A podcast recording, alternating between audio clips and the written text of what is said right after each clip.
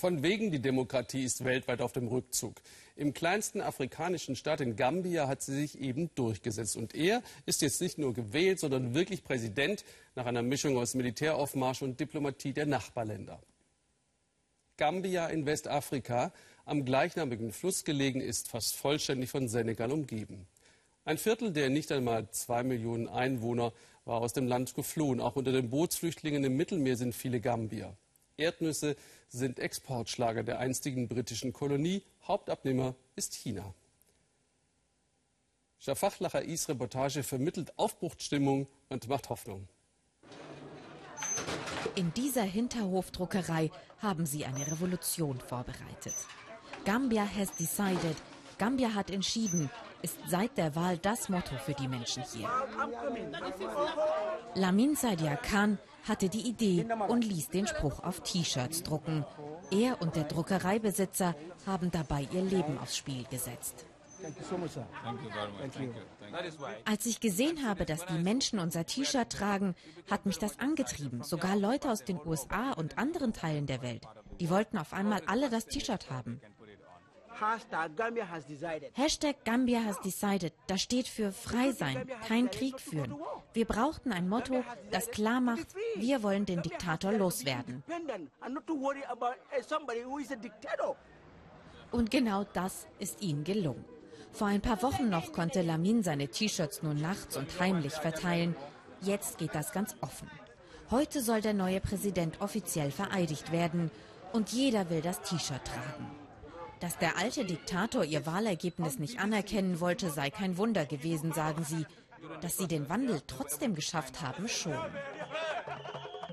Und darauf sind sie stolz. Am Flughafen herrscht Aufbruchstimmung. Weil der neue Präsident sich im eigenen Land nicht sicher fühlte, hatte er Gambia verlassen. Jetzt freuen sich alle auf seine Rückkehr.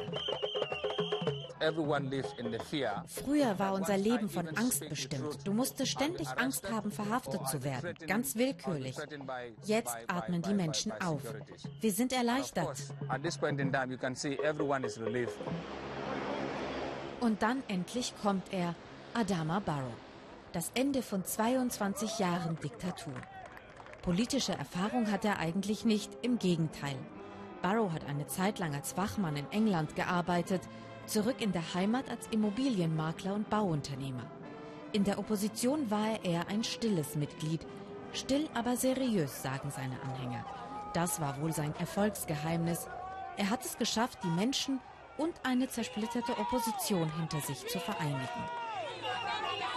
Einer der Architekten hinter dem Präsidenten ist Amadou Djani. Der Universitätsprofessor arbeitet schon lange auf diesen Wandel hin. Uh, das ist ein historischer Moment für uns. Ich bin sehr bewegt. Es ist das erste Mal in unserer Geschichte, dass ein Präsident durch eine demokratische Wahl an die Macht kommt. Uh, uh, Auf die neue Regierung wartet jetzt viel Arbeit. Auf sie setzen die Menschen all ihre Hoffnung. Vor allem die Jugend. Das Durchschnittsalter in Gambia liegt bei etwa 19 Jahren. Es war wie in einem Käfig zu leben, sagen sie. Das soll sich nun ändern. Ich bin begeistert. Das ist wie eine neue Ära. Wir sind frei. Amadou Jameh ist erst vor drei Tagen aus seinem fünfjährigen Zwangsexil zurückgekommen. Unter Jameh, dem Diktator, war er für kurze Zeit Informationsminister.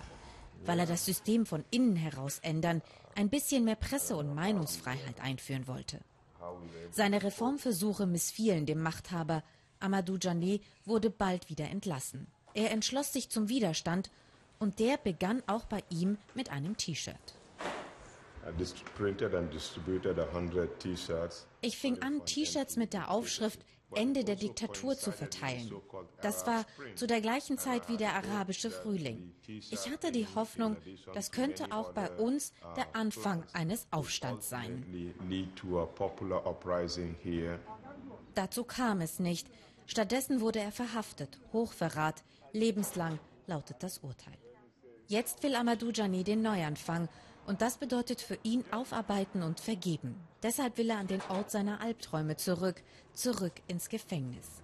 Weil er wieder Einfluss hat, öffnen die Gefängniswärter widerwillig ihre Tore. Es sind seltene Einblicke. Wir sind die ersten Journalisten, die in einem Gefängnis in Gambia drehen dürfen. Seine ehemaligen Peiniger führen Amadou Jané in seine alte Zelle.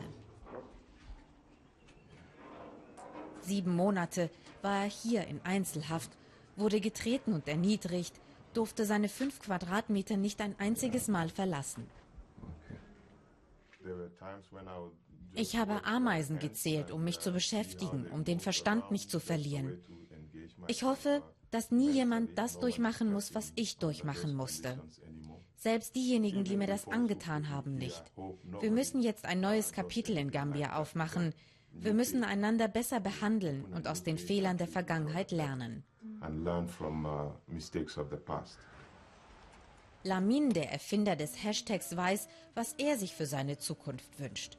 So wie er haben etwa 40 Prozent der Jugend in Gambia keine Arbeit.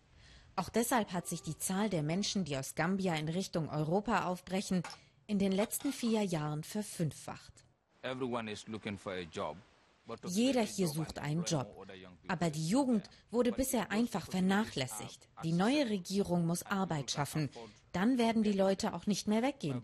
Wir haben ja keinen Krieg in Gambia.